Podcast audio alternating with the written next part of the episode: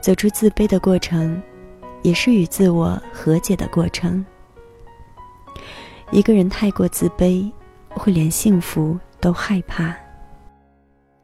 自卑的情绪会让自己时常处在不安、焦虑、难过、恐慌、不甘和痛苦之中，会让人眼睁睁的看着这些糟糕的情绪消耗着自己。你是否也正陷入自卑的痛苦之中呢？跟随小猫一起走进今天的节目，让小猫帮你化解这个问题吧。欢迎收听第一百零三期的小猫陪你读文章，在这里，让小猫用温暖的声音陪你成长。我是主播菜猫，今天的节目标题是。如何化解自卑的情绪？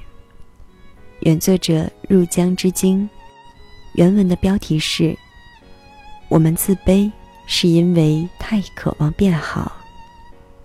在此，非常感谢原作者为我们带来的精神财富。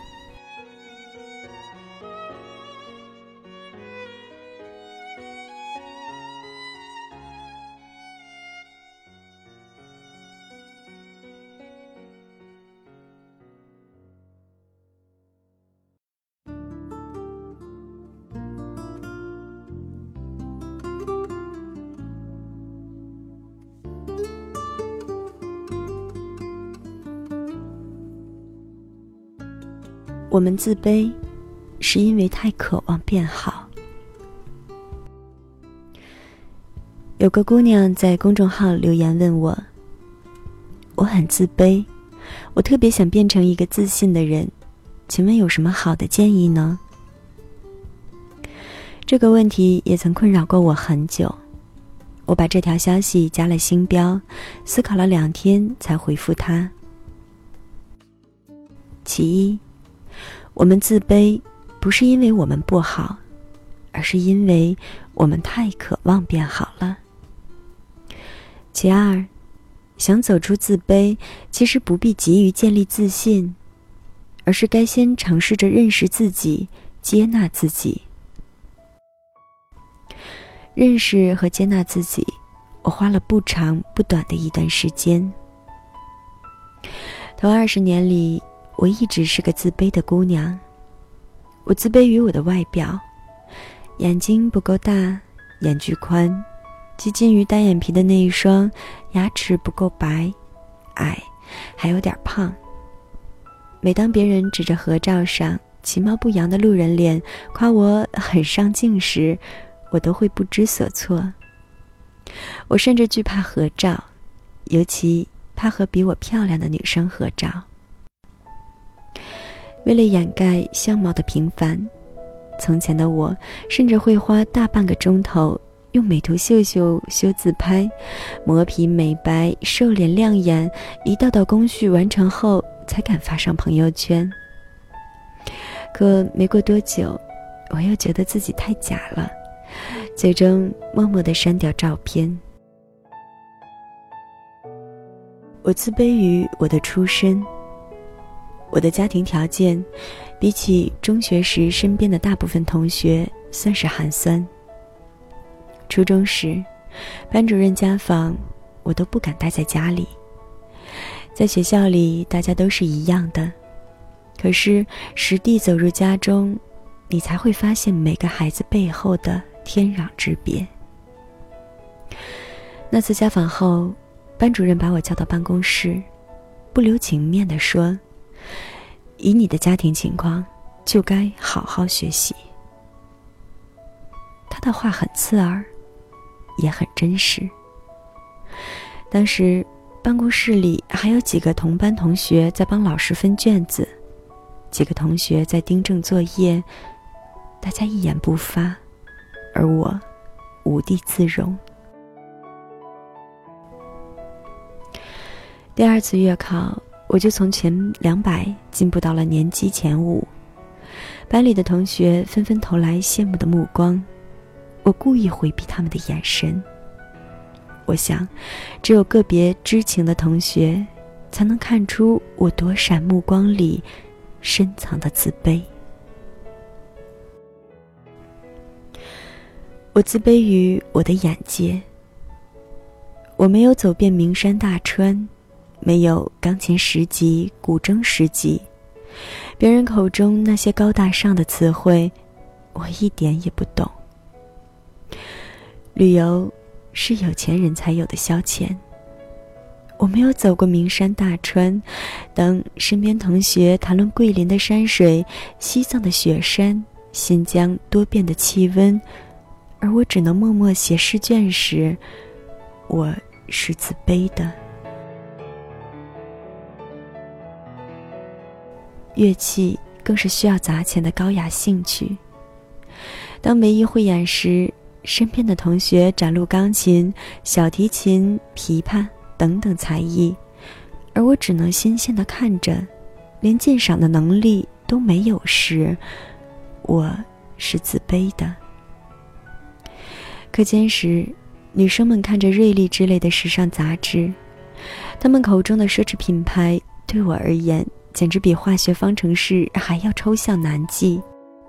当他们说希尔顿酒店，我就听成了夏敦酒店。他们的哈哈大笑声响彻教室时，我是自卑的。我从前以为。等我年龄渐长了，一个个的弥补了曾经的缺憾，就不会自卑了。可是，我发现，等我学会用化妆掩盖缺陷时，本来就比我好看的姑娘已经健身整容，把我甩了不止一条街。等我去过几个临近省份旅游时，以前。同学纷纷已经去国外游学，秀的都是各种我看不懂的英文定位。等我勉强会认些奢侈品牌的 logo，他们街拍拎着的手袋，已经是一些低调奢华的经典款了。所以，我继续自卑着。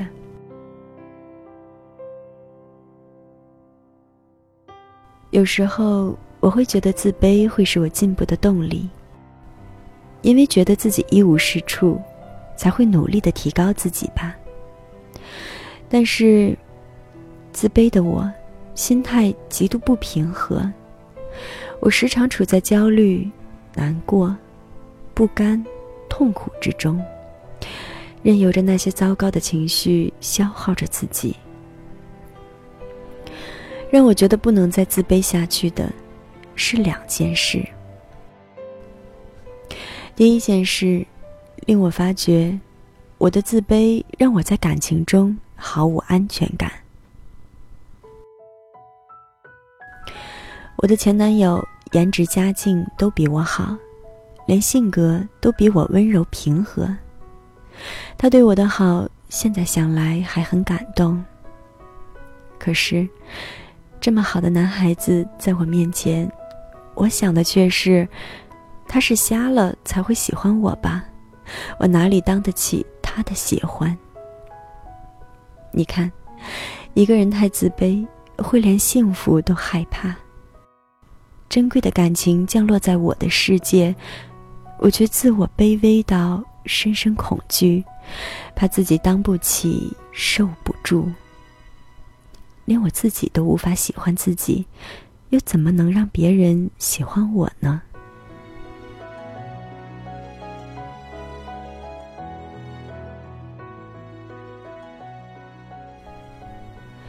第二件事令我发觉，我的不自信会让相信我的人失望。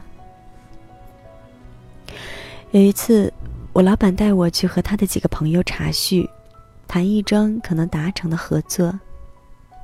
老板向他朋友介绍我，说我的专业能力如何如何，句句都是赞扬。而我本来就因为在座的都是大咖而如坐针毡，恨不得打个地洞钻下去。听到老板夸我，更是紧张不已，连忙摇头摆手解释说自己没有那么好。其实，老板的话没有夸大之嫌，只是我的自卑心理促使我觉得，他只说了我的优秀，没提我的不足，所以我没有他说的那么出色。看到我的怯场，老板朋友的眼神里的欣赏，明显冷却了下来。我老板面子上也有些挂不住。这件事。让我深深的内疚，我觉得自己辜负了老板的信任。我的不自信，让别人对我的相信没有立足之处。我开始深刻反思自卑这件事。我发现，我的自卑，是因为我对自己没有充分的认识和评估，又太渴望变好。理想过高，以至于现实和期待相差甚远，最终引发自我恐慌。譬如相貌、家境这类无法改变的因素，我没有认识到自己天生就只有七十分，总觉得自己也该和我所羡慕的人一样有九十分，所以在一次次意识到我只有七十分的时候。我才会难过和痛苦。我不切实际的渴望变好，恨不得自己长一张网红脸，又有着王思聪的家世，弹钢琴弹得跟郎朗一样好，最好还能和三毛一样走遍世界。因为这些过高的预期，我才会一次一次对现实失望。我痛恨着自己的乏味可陈，有时候，完美主义和自卑心理密不可分。为了对付让我困扰的自卑，我做了下面这些事情：一，我好好的看看现在的我是什么样子，不给现在的我打分，而是把这个我作为参考值。从前，我总是拿自己和别人比较，况且很多时候，我总是拿我的短处去比对别人的长处。别人的状态是变动的，拿别人当参照物，导致我总觉得怎么赶也赶不上，从而产生无力感，觉得自己太差劲。现在，我只拿自己和过去的我比较。这也避免了我总是因为长相、身高、家境之类已经无法改变的因素而一再的陷入自卑。我已经接受这些短板了，以后我要看的是将来的我是不是比现在好。二，通过一次次小幅度进步建立自信。譬如，我以前自卑于自己不敢在公共场合发言。我羡慕那些能够对着满场听众谈笑风生，时不时随口讲出几个段子的天生演讲家。我太渴望能像他们一样，可现实是，我是一个连买杯奶茶被店员问的一紧张，连中杯无糖。温的珍珠奶茶这几个关键词都说不利索的人，为了培养发言的能力，我给自己定下很小、很具体、很容易衡量的目标。我要在每次讲座结束后提问。我一开始怕自己会提不出问题，但在立下这个目标后。我开始带着问题意识去听演讲，于是，到了回答阶段都会有问题可问。我以前还有举手困难症，即使憋出了问题，也不好意思举手。一开始很艰难，即使心跳的快到要窒息，我也逼迫自己机械的举起手来。后来。这成了一种习惯，举手不再是困难的事，拿起话筒发问也不再是那么令我恐惧的事。我又定下新的小目标，我要把握每一次上台的机会，并且要每一次都要有所提高。于是，我和团队的伙伴们商量，尽量争取我负责上台展示的机会。如果并非严肃的演讲，我就会提前准备好笑点，让观众以为我是一个风趣幽默、随口抖段子的人。此外，我会请人帮我录影。回头仔细研究录影，我陆续发现自己会说很多，然后，呃，不敢直视观众，频繁撩头发等等问题，并在下一次的演讲努力克服。我这样练了半年，有一天，我对一个朋友感慨说：“我不擅长在公共场合发言。”对方很惊讶地说：“不啊，不啊，我们觉得你很专业，还很能讲。”听了他的反馈，我觉得我的上百次小练习是有效的，心里安定了下来，我不必为自己不会讲话而自卑了。你看，就连克服自卑，也需要很努力，很努力。只有非常努力，才能看起来毫不费力。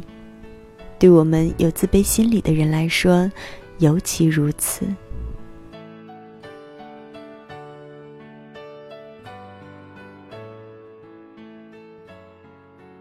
三，为自己创造有成就感的体验。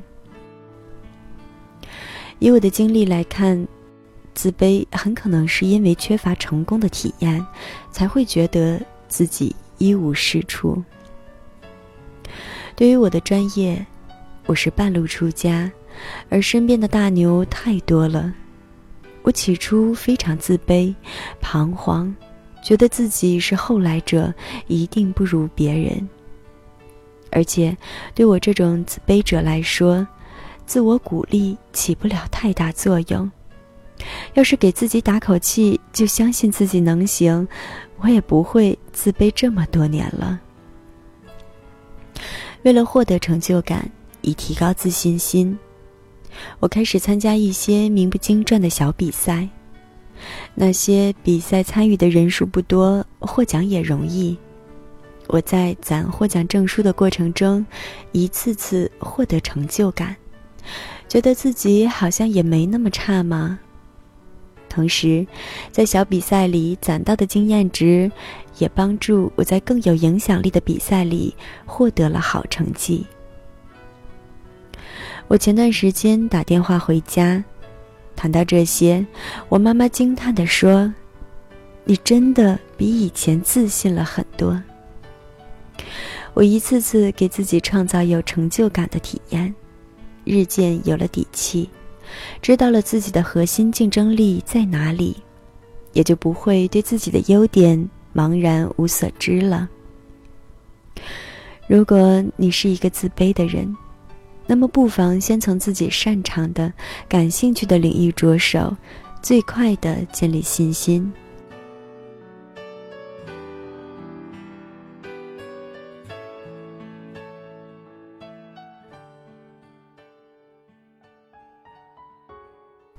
现在的我，依然是那个眼睛不大、眼距太宽的普通女孩，可我戴上了一副很有修饰性的眼镜，比以前好看了很多。我的出身也未曾更易，可我通过自己的努力，让别人欣赏我的专业能力，说我是个很有前途的姑娘。我依旧没钱环球旅行，不会拉小提琴。买不起奢侈品，可起码我知道了我的闪光点在哪里。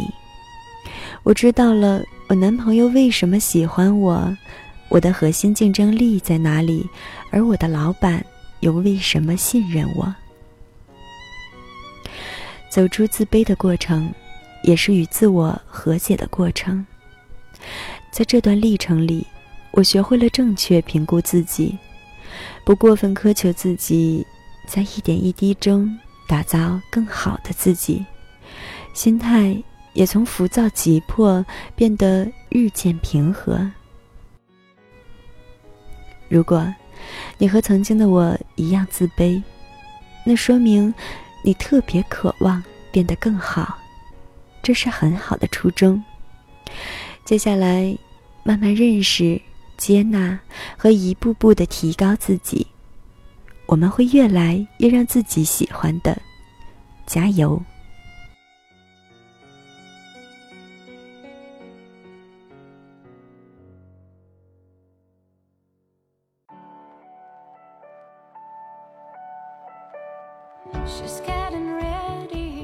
这里是此刻的你我电台，小猫陪你读文章栏目。小猫陪你读文章，让小猫用温暖的声音陪你成长。我是主播彩猫。克服自卑是一个过程，不要着急，慢慢来，一步一个脚印，你就会变得更好。今天的节目就到这里，感谢大家的收听。小猫陪你读文章，希望能为你的生活带来一些温暖，一些快乐。